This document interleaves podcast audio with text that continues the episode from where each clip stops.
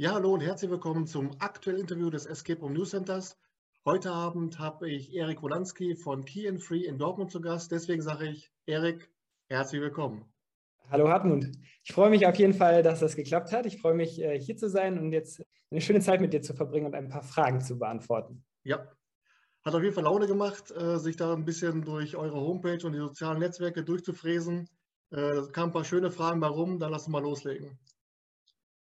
Ja, schön. Auf geht's. Ähm, Key and Free bietet ja in Dortmund an, an zwei Standorten die äh, Escape Rooms an. Äh, ist das eine Entwicklung, die von vornherein geplant war oder wie kam es dazu, äh, dass jetzt praktisch diese zwei Standort-Lösung gefunden wurde? Also äh, von Anfang an geplant war es auf jeden Fall nicht, dass wir zwei Standorte gemacht haben. Wir waren damals ja, als wir eröffnet haben, Anfang 2016, ähm, die ersten Anbieter überhaupt in Dortmund. Und da wussten wir überhaupt noch gar nicht, wo, äh, wo geht die Reise überhaupt hin mit Escape Rooms und äh, was wird da überhaupt in Zukunft auf uns warten. Deswegen, da waren zwei Standorte noch lange nicht geplant. Ähm, irgendwann so im Laufe der Zeit haben wir dann gemerkt, ja, die Leute haben Spaß an unseren Spielen, das macht uns Spaß, uns macht Spaß, neue Spiele zu entwickeln. Nur dann ist uns leider der Platz ausgegangen an dem Standort und äh, wir hatten aber Lust, auf jeden Fall neue Räume zu entwickeln und mehr Spiele. Und ähm, dann blieb quasi nur die Überlegung, einen neuen Standort zu eröffnen.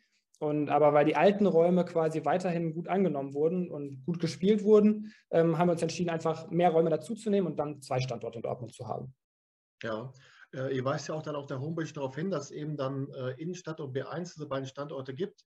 Aber darüber hinaus habt ihr ja so einen ganz kleinen äh, Raumberater, sage ich jetzt mal. Das heißt, es wird abgefragt, seid ihr eher Experten, seid ihr Anfänger, spielt, wie groß ist eure Gruppe, spielt ihr in der Familie, spielt ihr mit Freunden? Denkst du, dass so eine äh, Raumberatung im Vorfeld der Buchung wirklich in Anspruch genommen wird? Merkt man das auch? Oder denkst du, die Leute sehen den Raum, denken sich, das Thema gefällt mir und dann buche ich? Hm. Also äh, das ganz verschiedene Leute. Also die, manche Leute mögen wirklich diese Raumberatung und lesen sich das gerne durch und gucken sich an, worunter passe ich auf jeden Fall. Ähm, es gibt aber auch viele, die dann eben anrufen und eine E-Mail schreiben und sagen, wir kommen in der Konstellation und wir würden gerne so und so spielen. Wir haben uns so viele Räume schon gespielt. Ähm, dann können wir natürlich immer am besten sagen, welcher Raum da passen würde, vom Schwierigkeitsgrad, vom Thema. Vielleicht, wenn es ein Junggesellenabschied ist, dann passt vielleicht äh, ein anderer Raum besser, als wenn es ein Kindergeburtstag ist beispielsweise. Mhm. Und ähm, da gibt es schon auf jeden Fall Leute, die diese Raumberatung und auch im Internet diese Raumberatung äh, gerne in Anspruch nehmen, auf jeden Fall. Auf der anderen Seite gibt es dann aber die Leute, die sagen, nee, ich habe Lust, das Thema zu spielen. Ich möchte gerne unbedingt äh, in die Zauberwelt und ich möchte unbedingt äh, Zauberschüler werden. Ähm, aber die größte Gruppe ist tatsächlich einfach, wenn man sagt, die kommen auf Empfehlung. Also äh, mein Freund hat äh, den Raum gespielt und dann spiele ich natürlich den gleichen Raum. Das ist tatsächlich auch die äh, dritte große Gruppe, die einfach gar nicht nachschaut, haben wir noch andere Räume, sondern ich will den, der mir empfohlen wurde. Ja, und wo du gerade sagst, Empfehlungen, ist es ja so, bei den Interviews frage ich ja immer am Ende äh, nach einem Geheimtipp. Und euer Raum Welt der Schatten ist da schon auch genannt worden. Da geht es ja darum, dass praktisch dann die Welt plötzlich nur noch aus Schwarz-Weiß besteht kannst du uns mal mitnehmen, wie man überhaupt auf so eine Idee kommt? Wie ist dann die, die Umsetzung und wie reagieren die Gäste darauf? Ja, das freut mich erstmal, dass es schon empfohlen wurde äh, in, deinen, in deinen Tipps, in deinen Geheimtipps. Äh, das ist auf jeden Fall schön zu hören. Äh, das erwärmt das Herz dann doch. Ähm, tatsächlich ähm, ist es beim Welt der Schatten so, dass wir das Rad da nicht neu erfunden haben. Also das Grundkonzept, äh, das äh, gab es da schon. Ähm, wir fanden es einfach super spannend und haben da quasi unsere eigenen, so einen eigenen ähm, Fingerabdruck quasi draufgesetzt und haben gesagt, so und so würden wir es gerne ähm, machen. das ist natürlich ein ganz besonderes Thema, was auch Escape Rooms angeht, weil man, der Raum ist quasi so ein bisschen zweigeteilt und die eine Hälfte spielt komplett in der Dunkelheit ab und die andere Hälfte im äh, Hellen. Also einen sieht man auch gar nicht. Mhm. Und ähm, das ist wirklich ganz spannend, weil man auch andere Sinne benutzt, die man auch vielleicht im täglichen Leben weniger einsetzt und ähm, ist ein ganz anderes Spielgefühl als so ein klassischer Escape Room, wenn man den vielleicht noch aus, von früher kennt mit vielen Zahlenschlössern und Schlüsselschlössern.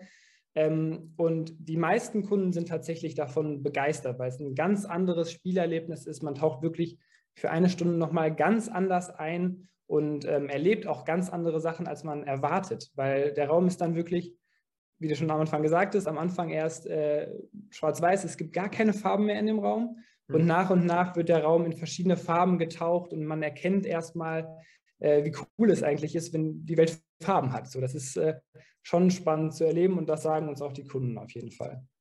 Ja, ähm, aber würdest du sagen, dass für einen Raumerbauer praktisch so diese Traumwelt, sage ich jetzt mal, einfacher umzusetzen ist, weil man da ja praktisch alles machen kann und du musst es ja nicht logisch erklären, wie auch zum Beispiel in einem Zauberraum kannst du ja praktisch alles reinbauen, es muss ja nicht logisch erklärbar sein. Würdest du sagen, dass es aus Sicht eines Erbauers dann auch einfacher ist, so einen Raum zu äh, kreieren? Hm, ich würde sagen, zu Beginn, wenn man sich das Thema überlegt, gibt es da schon, schon Freiheiten, die man sich dann halt eben rausnehmen kann, weil man eben so ein freies Thema hat wie ein Zauberraum oder eine Traumwelt. Also da hat man schon einfach sehr viele Möglichkeiten, weil, wie du sagtest, man muss nicht unbedingt alles erklären können.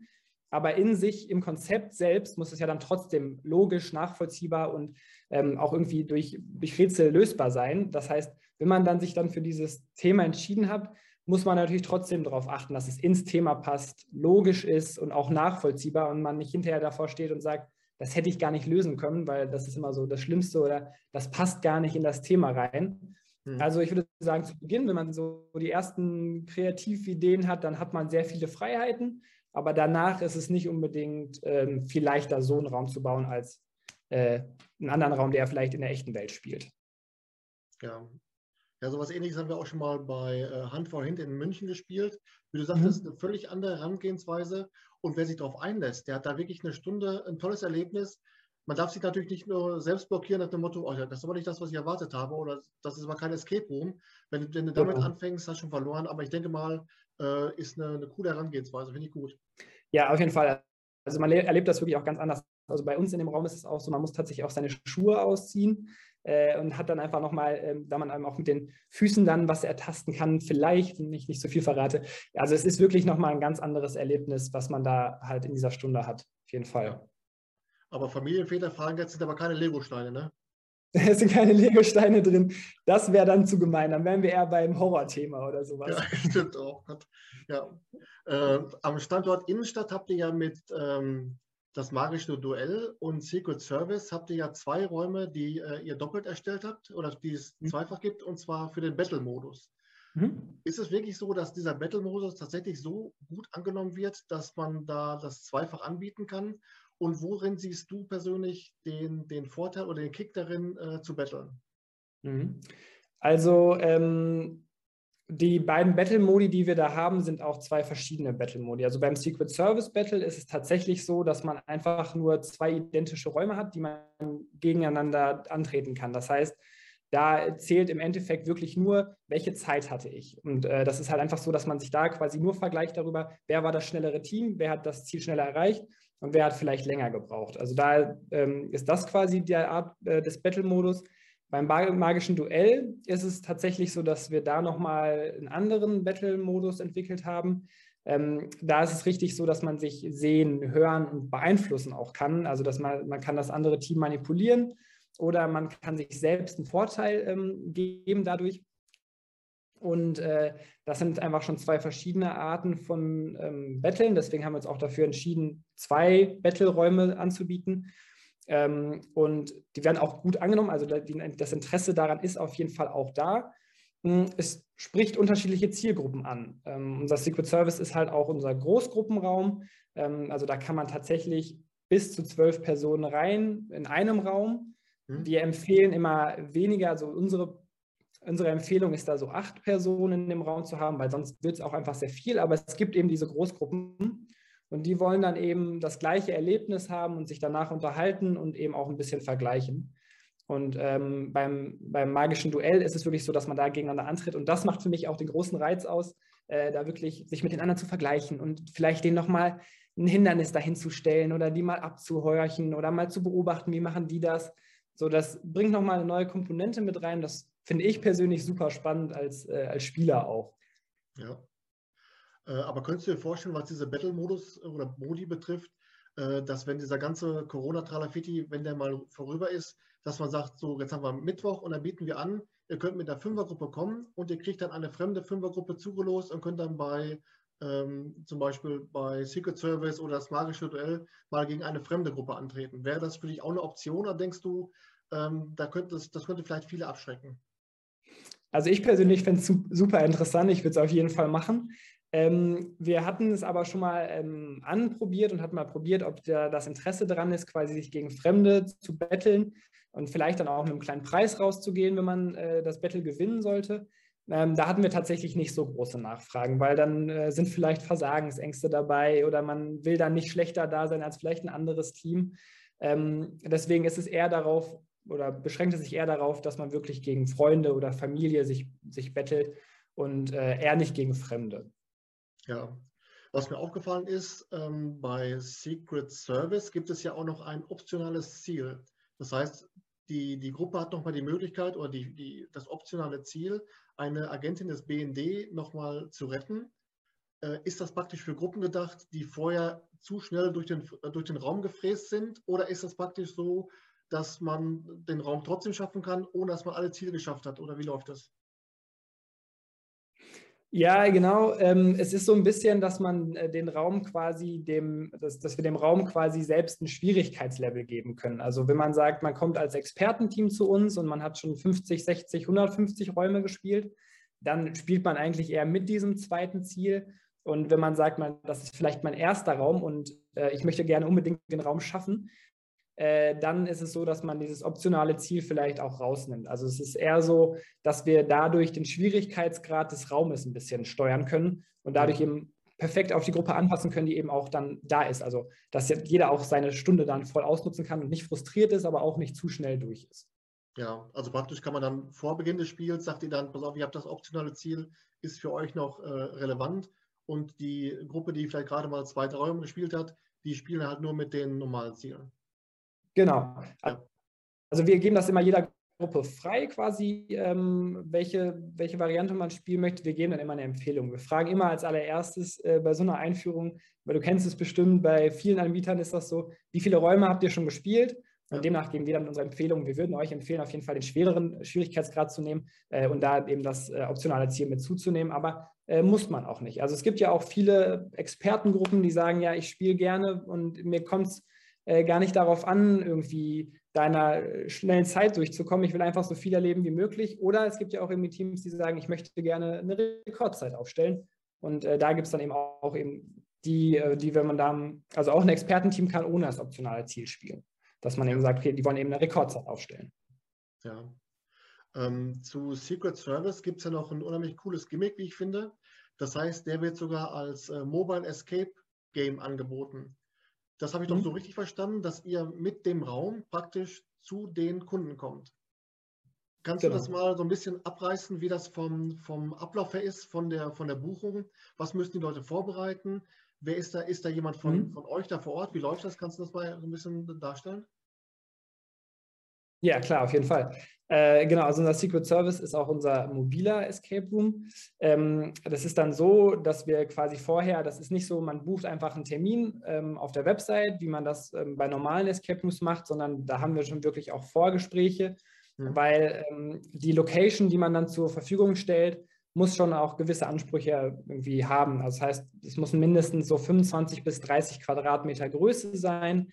Wir brauchen Steckdosen, es müssen ein paar Möbel vorhanden sein. Ähm, das heißt, man muss schon ein bisschen was da haben, aber auch nicht unbedingt viel. Also das heißt, wir können es auf jeden Fall in einem Wohnzimmer, man kann es aber auch in einem Büro machen oder in einem Hotelzimmer. Also da ist wirklich äh, der Kreativität kaum Grenzen gesetzt. Weil wenn das dann, wenn wir dann vorbeikommen, dann haben wir so zwei riesige Kisten dabei, da ist unser komplettes Equipment mit da drin. Hm, da haben wir dann Dekoration mit dabei, da haben wir alle Rätselelemente mit dabei natürlich, da haben wir alles so, was man auch ähm, bei uns in dem Escape Room findet, mit drin. Und wir passen das dann dementsprechend auf die Location an. Also wenn das zum Beispiel ein Wohnzimmer ist, dann werden da Kissen platziert. Wenn es eher ein ähm, Hotelzimmer ist, dann ist es eher vielleicht die Decke, die dann platziert wird. Also da passen wir dann der Location das an. Und ähm, wir bauen dann auch tatsächlich die ganze Technik mit auf, die man aus einem Escape Room kennt. Das heißt, wir bauen da Mikrofone ein, ähm, Kameras. Es gibt halt auch einen ähm, Fernseher, wo man die Videos drauf sieht, wo wir Tipps drauf geben. Und tatsächlich sind wir auch als Spielleiter die ganze Zeit mit dabei, aber natürlich nicht mit im Raum, weil das ist ja immer so der Reiz von einem Escape Room, dass man alleine ist. Ähm, sondern wir sitzen dann im Nachbarraum und überwachen es wie auch bei uns an den beiden Standorten äh, über die Kamera und das Mikrofon und äh, ja, man hat dann tatsächlich ein vollwertiges ähm, Erlebnis. Ja, cool. Also ja. das ist schon, das ist ja wirklich eine, äh, ein Brett, mit dem man wuchern kann. Ähm, darf man mal fragen, was sowas, das kostet dann wahrscheinlich, wird, der, der Preis wird wahrscheinlich nach Aufwand berechnet dann auch, oder wie, wie läuft das dann? Genau, der, der Preis wird nach Aufwand, also natürlich je nachdem, wie weit wir fahren müssen, es wird es berechnet. Ähm, hängt aber natürlich auch davon ab, wie viele Spielrunden man hat. Also wenn man zum Beispiel einen Geburtstag feiert, möchten dann, vielleicht 50 Leute spielen oder doch nur fünf oder sechs. Hm, das hängt davon ab. Ähm, und das, äh, also umso mehr Spielrunden wir natürlich haben, umso günstiger wird es dann pro Spielrunde. Das ist, das ist klar, weil, ähm, weil dann der Aufbau und der Abbau der größte Aufwand ist. Wenn man dann zwei Spielrunden macht, ist es quasi nicht mehr, mehr Aufwand, aber es ist natürlich teurer, als wenn man zu uns kommt, das ist klar. Ja. Ähm, als weiteren Raum ähm, gibt es ja das Geheimnis des Dschungels. Das klingt ja schon mal nach Abenteuer. Ähm, mhm. Und auf der, auf der Homepage sieht man ja auch dann die, die Fotos vom, vom Raum, vom, vom Abenteuer. Ähm, was würdest du sagen, ist die Besonderheit dieses Raumes, um da dieses Dschungelfeeling tatsächlich aufkommen zu lassen? Mhm. Also das sind wahrscheinlich viele Komponenten, die dafür sorgen, dass, dass man in sich wirklich fühlt, als ob man in einem Dschungel wäre. Ähm, auch da versuchen wir wieder alle Sinne und Reize anzusprechen.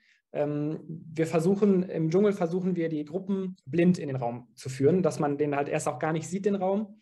Mhm. Ähm, und wir haben dort auch äh, Dschungelerde ausgelegt, sodass der Raum auch wirklich nach, nach Dschungel äh, riecht. Ähm, man hört natürlich schon alle Geräusche, die im Dschungel so, ähm, die man so hört, so Vögel, Baumrauschen und sowas. Also, dass man da die Sounds hat, dass man den Geruch schon mal hat. Ähm, und dann ist auch ein spezieller Boden darin verlegt, dass man auch wirklich auf irgendwie so Dschungelboden läuft. Ähm, dass man da viele Komponenten hat, dass man sich erstmal direkt denkt, so, wow, ich bin jetzt wirklich irgendwie in einem Dschungel. Und wenn man dann die Augen aufmacht, ist es natürlich die Kulisse, die dann da reinspielt, äh, dass es aussieht wie ein Dschungel. Ähm, wir haben das äh, Zeitfenster quasi zur Dämmerung gewählt. Das heißt, es ist so ein Dschungel in der Dämmerung. Man äh, erkennt nicht mehr alles ganz genau und dadurch ist es halt so, dass natürlich viele Pflanzen da sind, viele ähm, ja, Sachen, die man gut im Dschungel findet. Und die Lichtstimmung tut dann das Übrige. Mit den allen anderen vorher genannten Komponenten ist es dann so, dass man wirklich für den ersten Moment denkt, ich bin wirklich im Dschungel und da muss man sich daran erinnern, ah ja, ich bin ja doch irgendwo in Dortmund. Ja, ja. Aber so wie du gerade ähm, Geheimnis des Dschungels beschrieben hast, ist natürlich dann für einen Raum, der ist jetzt auch schon seit 2016, hm. ist er ja aktiv, ähm, hm. ist natürlich dann also top, also wie du das gerade beschrieben hast. Ist es denn so, dass das so der, der Standard ist, wie er 2016 erstellt wurde? Oder hast du immer mal wieder dann auch technisch ähm, dem, dem Standard der, der Zeit dann auch angepasst? Ähm, also wir haben, der ist nicht auf dem gleichen Stand, wie als wir den gebaut haben. Der ist ständig weiterentwickelt und ständig kamen da Neuerungen rein. Der, das Grundkonzept ist das gleiche wie damals, wie wir es damals entwickelt haben.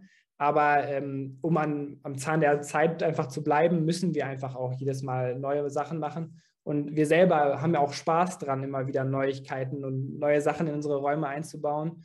Ähm, deswegen wurde er auch weiterentwickelt. Also es ist auf jeden Fall nicht so, dass der, dass, dass, oder dass es bei uns so ist, äh, wir haben den Raum gebaut, der ist für uns fertig, sondern das ist ein ständiger Entwicklungsprozess.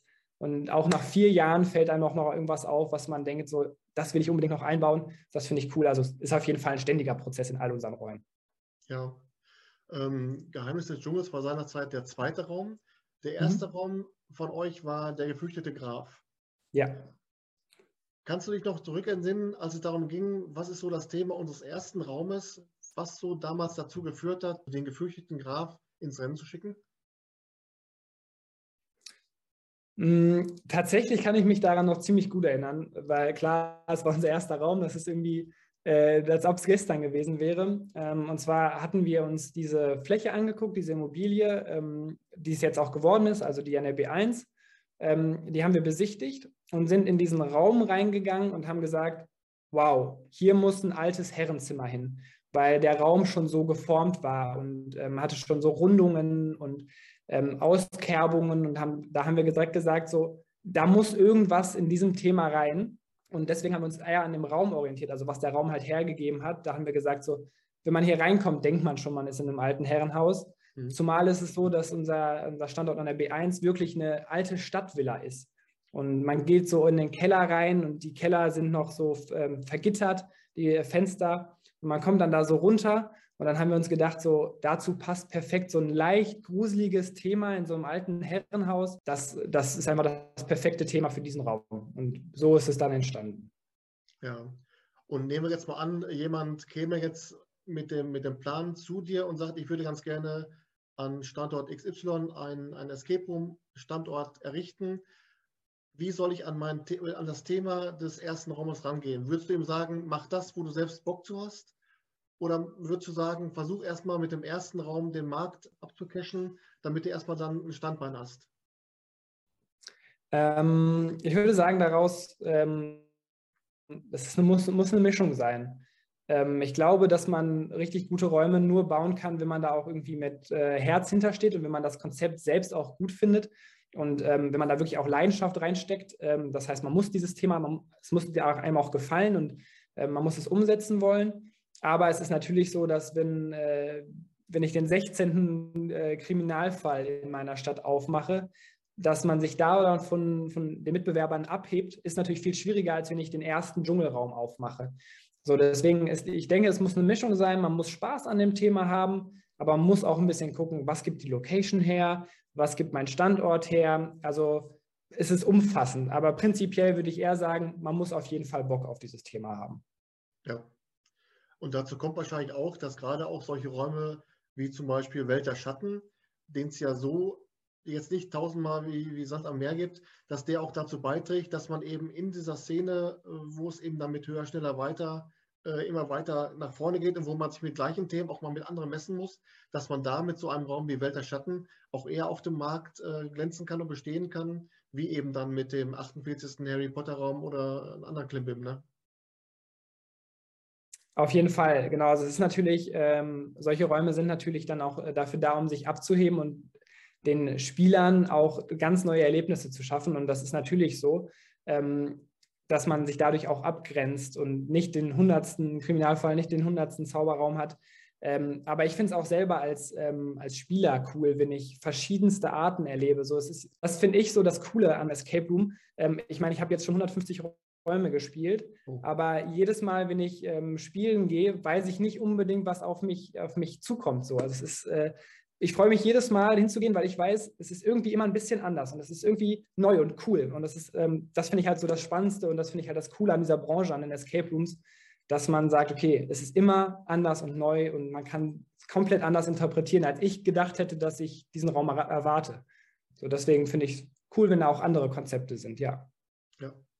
Ähm, geht mir genauso. Und da kommt es dazu, dass dann die, die Gruppenkonstellation auch nochmal dazu beiträgt, wie du so einen Raum erfährst ob du dann, äh, ob das wirklich kooperativ ist, ob du einen dabei hast, der nach vorne bricht.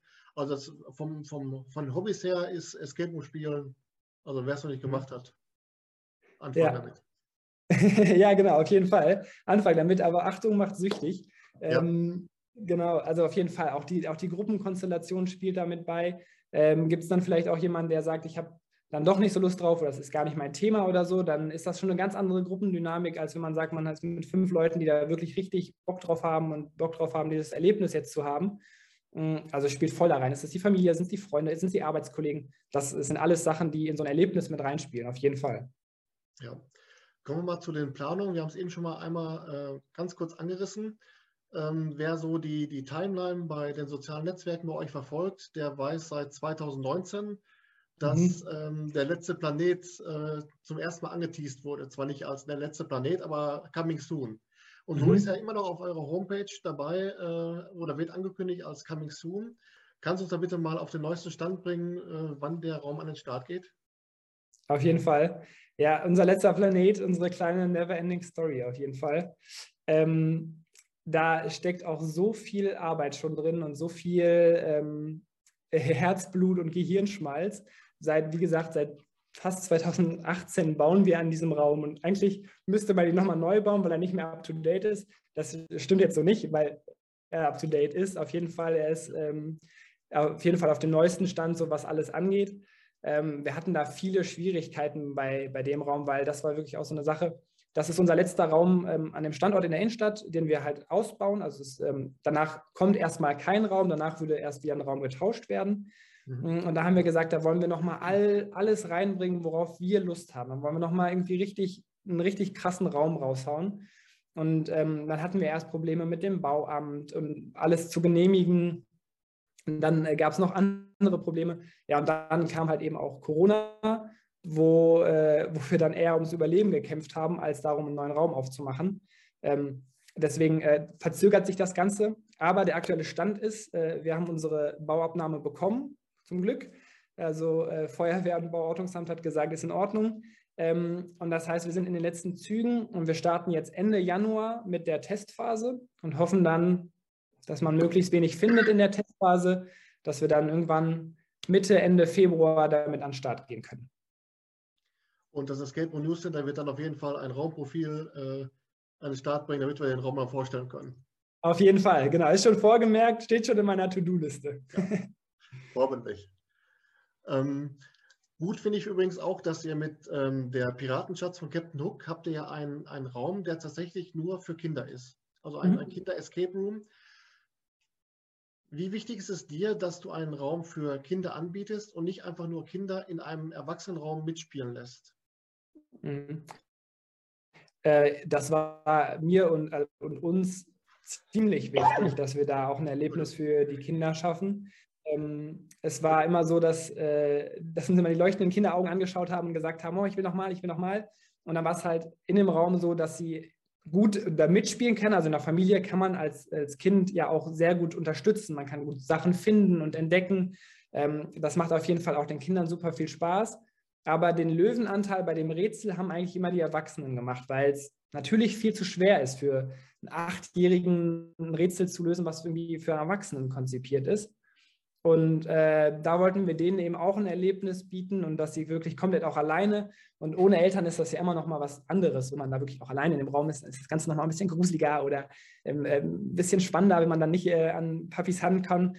Ähm, von daher war es schon äh, ziemlich cool und wir freuen uns jedes Mal, wenn Kindergruppen kommen, weil die danach rausgehen aus dem Raum und wirklich lächeln und äh, Spaß hatten und sagen, ich will sofort nochmal. Und wir haben auch teilweise Kinder, die kommen drei, vier Mal in den gleichen Raum. Also weil sie es einfach so, so gerne machen, weil sie es so cool finden. Ja. ja.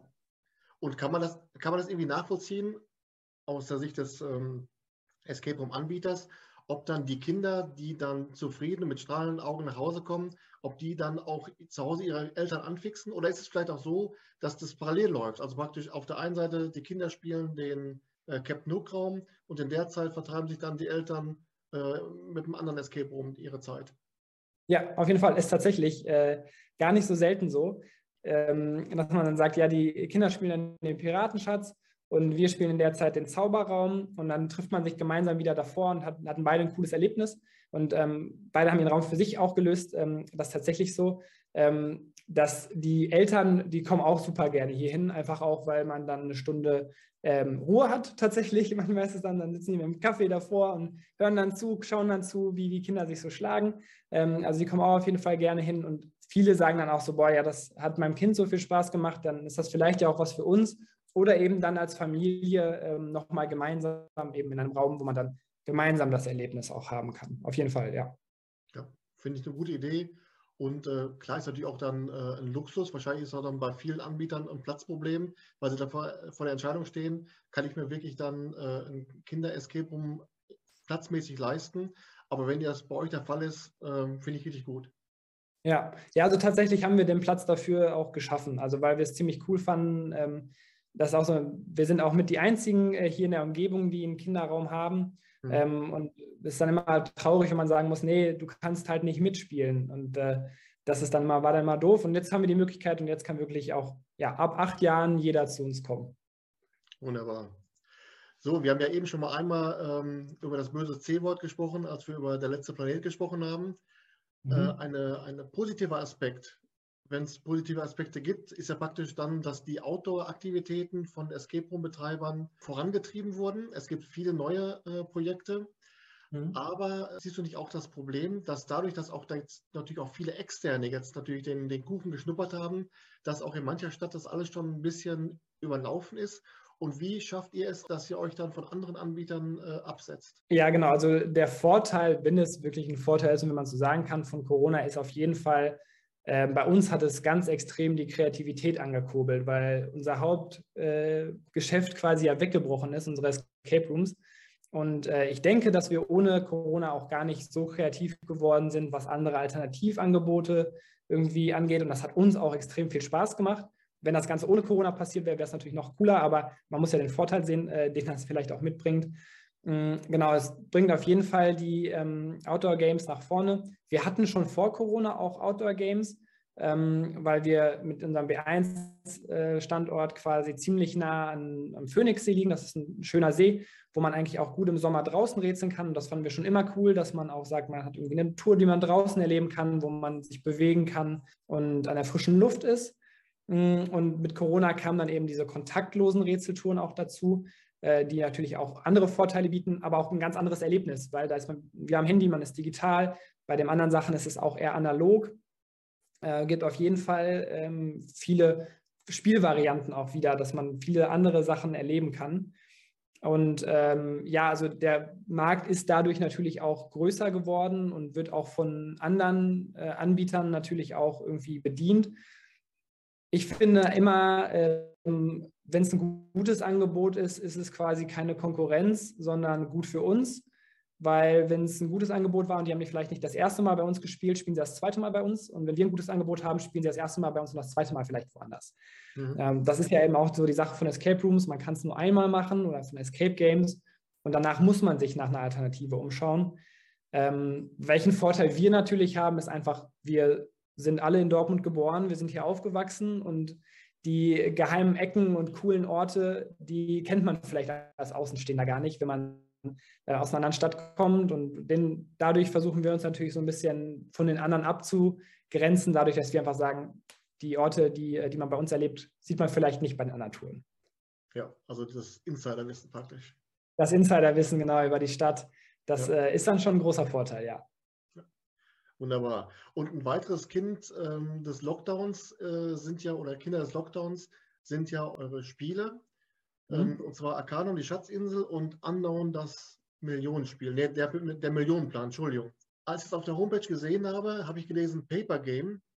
Mhm. Mein erster Gedanke war, ist das jetzt so ein Ding, zum, wo man das zu Hause ausdrucken muss? Aber das ist ja ganz und gar nicht so, sondern ihr habt ja dann auch praktisch eine Schachtel, einen Karton, den man im, im, äh, bei Amazon kaufen kann oder meinetwegen auch im, im äh, Shop bei Logia, habe ich auch gesehen. Mhm. Ähm, das heißt auch praktisch, dann hat man die Beweisstücke zu Hause, wie man es auch von anderen Anbietern kennt? Oder wie läuft das Spiel ab? Also ähm, das sind auch zwei verschiedene, komplett verschiedene Spiele. Das eine ist wirklich ein Escape-Game, wo es um Rätsel geht, also Arcanum, die Schatzinsel. Da hat man wirklich Rätsel vor sich, die man äh, lösen will. Und ähm, bei The Unknown ist es tatsächlich der Kriminalfall, den man aufdecken will. Da sind gar nicht, ist gar nicht so der Schwerpunkt auf den, auf den Rätseln, sondern eher darauf, Zusammenhänge zu erkennen, Motive zu entdecken, dann vielleicht auch Alibis zu finden. Also da ist es eher die Kombinationsfähigkeit und bei Arcanum ist es die, ähm, die Rätsel, die wirklich da im Vordergrund stehen. Und ähm, die Paper Games sind es geworden, weil wir haben auch Online-Spiele im Angebot, auch im Lockdown entwickelt. Ähm, aber wir fanden es eigentlich immer cool, dass man bei Escape Rooms die Handys mal beiseite lässt und dass man mal wirklich irgendwie mit seinen Freunden oder mit der Familie im Hier und Jetzt quasi spielt und äh, nicht äh, in der digitalen Welt. Und deswegen haben wir uns überlegt, dass wir sowas eigentlich auch für zu Hause haben wollen, dass man die Handys vielleicht mal beiseite liegt. Gut, dass die beiden Spiele sind ein bisschen multimedial, dass man sagt, man kann auch das Internet nutzen als Recherche, aber dann ist man ja auch wieder im Spiel und hauptsächlich geht es darum, das, zu, ähm, das auf dem Tisch quasi zu rätseln. Und man bekommt schon alles, was man braucht, bekommt man in dieser Akte halt eben zugeschickt oder in dem Spiel. Und dann geht es darum, die zu lösen. Und wir haben uns für Paper Games entschieden, aus ähm, verschiedenen Gründen. Das eine war, ähm, weil diese Akte quasi, diese, dieses, dieser Kriminalfall am authentischsten ist, wenn es äh, Papierakten sind, weil äh, die Polizei würde auch so ermitteln. Mhm. Und auf der anderen Seite ist es halt auch so, dass ähm, das auch ziemlich nachhaltig ist, weil wir drucken auf ähm, nachhaltigem Papier und äh, dadurch können wir auch unseren Umweltgedanken quasi irgendwie da mit einhergehen lassen. Ähm, du hast gerade angesprochen, diese multimediale Schiene bei euren Online-Games. Ähm, bei dem Spiel Benno Bergs Vermächtnis. ist es ja so, mhm. dass die, äh, die Telegram-App benutzt werden sollte dazu. Habt ihr da schon mal von, von Kunden ein Feedback bekommen, dass die das nicht spielen wollen, weil eben diese Telegram-App benutzt wird? Weil ja diese gerade jetzt im ganzen Corona-Kokolores äh, diese App natürlich dann auch äh, derbe einen mitgekriegt hat vom Image her. Ist das auch was, was ihr dann als Anbieter mit in eure Überlegungen reinnehmt, das lieber zu ändern? Oder sagt ihr, jetzt ist es so, wie es ist und wir lassen es laufen? Also wir haben tatsächlich noch nie von einem Kunden gehört, dass er gesagt hat, nee, ich kaufe das Spiel nicht oder ich möchte das Spiel nicht spielen, weil, ähm, es mit Telegram funktioniert. Ähm, tatsächlich haben wir uns darüber Gedanken gemacht, ähm, ob wir Alternative schaffen würden. Ähm, aber man kann bei jedem Messenger, den es, so auf, äh, den es so gibt, kann man quasi für und wieder finden. Die einen sagen, WhatsApp hat gar keinen Datenschutz, die anderen sagen, Telegram kann ähm, für äh, Verschwörungstheoretiker genutzt werden. Im Prinzip ist es ja quasi wie ein Hammer, wie ein Werkzeug. Also man kann damit Sachen aufbauen oder kaputt machen. Ja. Und äh, wir versuchen halt mit dem mit Telegram irgendwie was Cooles zu schaffen, ein cooles Spielerlebnis zu schaffen. Ähm, klar geht diese Diskussion nicht äh, an uns vorbei und wir sagen, das ist alles vollkommen egal.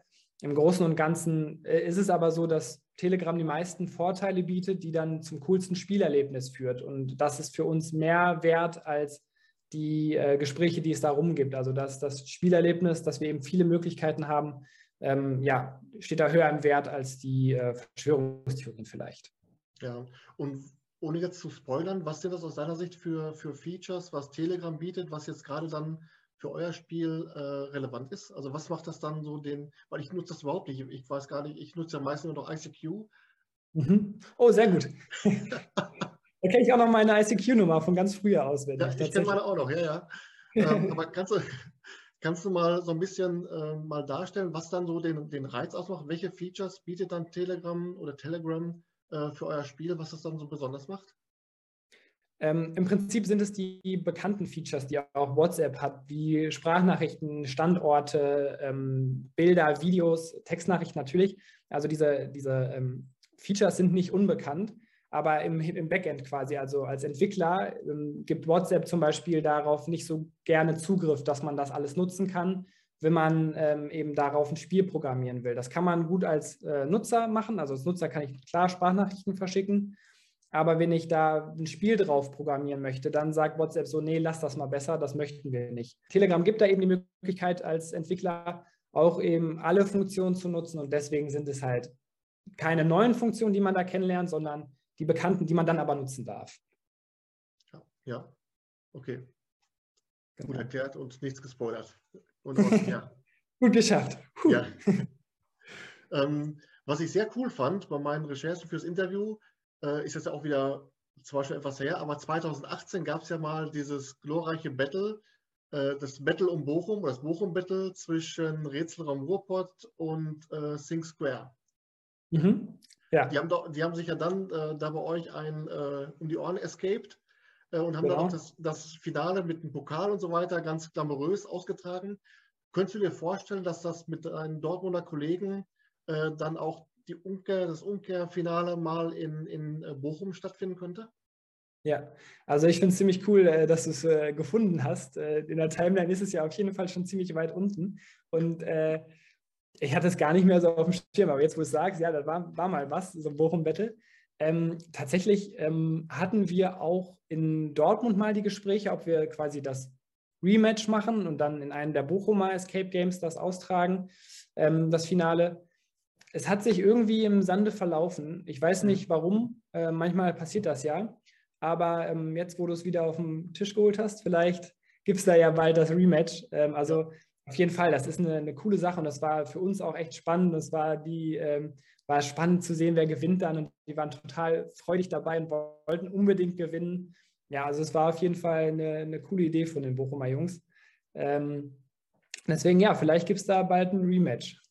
Fand ich eine witzige Idee und ich kann ja mal ein bisschen aus dem Nähkästchen plaudern. Wenn ich mich vorbereite, mhm. ich scroll tatsächlich bei Facebook bis zum Anfang. Also der erste Post, wo ihr eure Sitzgruppe gepostet habt, den habe ich dann noch gesehen. Mensch. Und ab da scrolle ich immer hoch und pflücke mir dann immer so die Highlights raus und deswegen komme ich auch auf solche ähm, glorreichen Postings. Also ich fand das witzig. Und sowas ist halt dann auch äh, eine Auflockerung, was eben auch dann nicht jeder macht. Ne? Ja, auf jeden Fall. Also so weit in der Timeline, ich weiß nicht, wann ich das letzte Mal so weit runtergescrollt habe. Also es ist wirklich äh, cool, dass du das gemacht hast. Ja, es ist spannend, was du da noch entdeckt hast. Ja. Entdeckt habe ich vor allen Dingen auch, und damit eine super Überleitung, ihr habt eine Kooperation, eine Partnerschaft mit der Firma Burgwächter. Mhm. Ähm, Kooperation an sich finde ich als Laie immer unheimlich wichtig, weil ich immer denke, wenn jemand äh, Einnahmen generiert, ist das für den Kunden immer gut. Wenn du mal aus dem, aus dem täglichen Ablauf her mal beschreibst, wie sich so die Partnerschaft mit der Firma Burgwächter darstellt, von beiden mhm. Seiten, wie profitiert der eine vom anderen? Ähm, also es war schon so, dass wir mit Burgwächter, also dass wir vorher schon fast ausschließlich Burgwächter-Schlösser in unseren Räumen äh, verwendet haben, ähm, weil wir für uns einfach gesagt haben, das passt am besten vom Preis-Leistungs-Verhältnis, was man äh, da auf jeden Fall bekommt. Die Schlösser haben immer ewig durchgehalten und deswegen war es so für uns die Wahl bei Schlössern. Ähm, und dann haben wir die einfach mal auf gut Glück, haben wir mal eine E-Mail geschrieben und haben gefragt, ob die nicht mal zusammenarbeiten wollen. Ähm, und bei uns ist es so, also dass wir von der Firma Burgwächter einfach ausgestattet werden. Ähm, das heißt, wir kriegen auch teilweise so Neuerungen, ähm, Schlösser, die vielleicht nicht alltäglich sind, die spezielle Anwendungsbereiche haben, die aber in unsere Räume gut reinpassen, weil es keine alltäglichen vierstelligen Zahlenschlösser sind, sondern wirklich, wirklich was anderes ist und Neuerungen auch auf dem Schlossmarkt quasi sind. Mhm. Da bekommen wir dann quasi ein paar Neuerungen. Wir werden aber auch sonst quasi von denen einfach ausgestattet. Also wenn man ein vierstelliges Schloss bei uns öffnet, dann ist das immer ein Burgwächterschloss. Und ähm, die haben den Vorteil dadurch, äh, dass sie ihre Schlösser in einer ganz anderen Umgebung mal präsentieren können. Also es ist ja wirklich so, dass, äh, dass man bei uns sehr viel auch mit Schlössern macht, in manchen Räumen mehr, in manchen Räumen weniger. Ne? Manche Räume haben halt auch fast gar kein Schloss mehr. Ähm, deswegen haben die davon einfach so quasi eine Präsentation von ihren Schlössern unter dem härtesten Test, den man eigentlich im Schloss durch, durchziehen kann. Ja. Ähm, als wir damals Showdown gespielt haben bei 66 Minuten, da war ja mhm. auch die, die Sparkasse war eingebaut und, äh, glaube ich, noch eine Versicherungsagentur. Ist das was, was du dir für eure Online-Games auch vorstellen könntest? Also wenn zum Beispiel jetzt irgendwie ähm, Obst und Gemüse Schrimpentigges aus äh, Dortmund-Hörde äh, ankommt und sagt, ja Mensch, in euer Online gehen, da würden wir gerne mal äh, uns präsentieren. Hier habt ihr mal Betrag X. Wäre das auch was für dich, wo du sagst, bin ich für offen oder sagst du, äh, darf man sich auch nicht zu abhängig von machen? Ähm, Im gewissen Maße. Im gewissen Maße ist das wohl in Ordnung.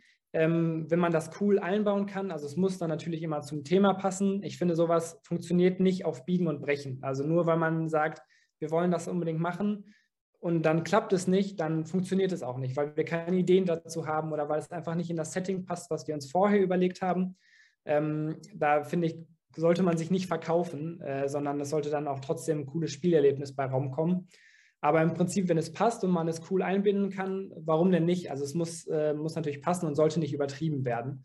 Ja. Aber ähm, wenn einer, wenn, man, wenn wir da eine gute Idee zu haben, dann bin ich dafür auch offen. Jetzt hast du eben davon, davon gesprochen, dass du äh, 150 Räume selbst auf dem Buckel hast. Und deswegen bist du ja für die mhm. letzte Frage des Interviews also praktisch fast schon überqualifiziert. Es geht um einen Geheimtipp.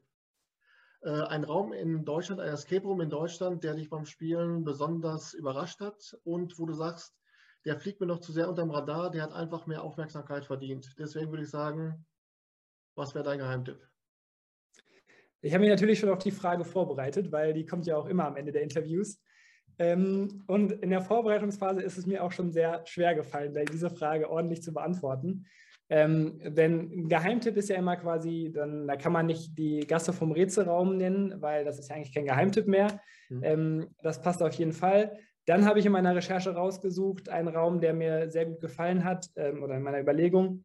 Den gibt es aber leider nicht mehr. Also die, der Anbieter ähm, war in Hagen, ähm, Mission Exit ähm, mit John Gacy. Ähm, den fand ich super cool, der war in einem Keller, aber den gibt es leider nicht mehr, den Anbieter in Hagen. Deswegen kann ich den Raum nicht mehr empfehlen. Ähm, deswegen würde ich tatsächlich auch hier aus der Umgebung in der Nähe ähm, Sharon von Locked äh, als mein Geheimtipp sagen. Ich weiß natürlich nicht, wie oft der bei dir schon empfohlen wurde, aber noch gar nicht. Ja, dann ist es vielleicht ja wirklich ein Geheimtipp. Ähm, den fand ich auch ziemlich cool und ähm, ja, hat sehr viel Spaß gemacht und ist bei uns um die Ecke. Deswegen ähm, kann ich den auf jeden Fall gut als Geheimtipp nennen. Das ist der Raum mit dem Fährmann, ne? Genau, das ist der mit dem Fährmann. Ja. Richtig, ja. Ist, glaube ich, auch der letzte Raum, den die gebaut haben in Bochum, also der zuletzt eröffnet hat. Ähm, ja, hat mich auf jeden Fall an einigen Stellen gut überrascht. Ja, habe ich äh, noch mit Jana Erbes darüber gesprochen, als ich mhm. mit ihr, äh, als ich Locksmith im Interview hatte. Und die mhm. haben ja den, den Trailer für den Raum gemacht. Richtig gut gemacht, sensationell. Und äh, der ist auch noch auf meiner To-Do-Liste, aber als Geheimtipp wurde auch nicht genannt. Gut, gut, gut. Ja, perfekt. Dann äh, kommt er vielleicht ja auf deiner To-Do-Liste etwas weiter nach oben. Und äh, ja, kann man, kann man gut machen, auf jeden Fall. Alles klar. So, Erik, das war schon. Das war die letzte Frage. Ging schnell um, die das Zeit. Das ging wirklich ratzfatz rum. Das ist aber ein Zeichen dafür, dass es einfach auch Spaß macht und interessant ist. Dann geht die Zeit auch ratzfatz um. Ich kann mich auch herzlich bedanken, dass du die Zeit genommen hast. Hat wirklich sehr viel Spaß gemacht. Ich habe zu danken. Äh, vielen Dank für deine Recherche auch und alles. Ja. Sehr cool auf jeden Fall. Hat mir sehr viel Spaß gemacht. Ja. Ich wünsche dir auf jeden Fall und deinem Team für die Zukunft noch alles Gute und wir werden uns auf jeden Fall sehen. Vielen Dank. Dir auch alles Gute. Ciao, ciao. ciao.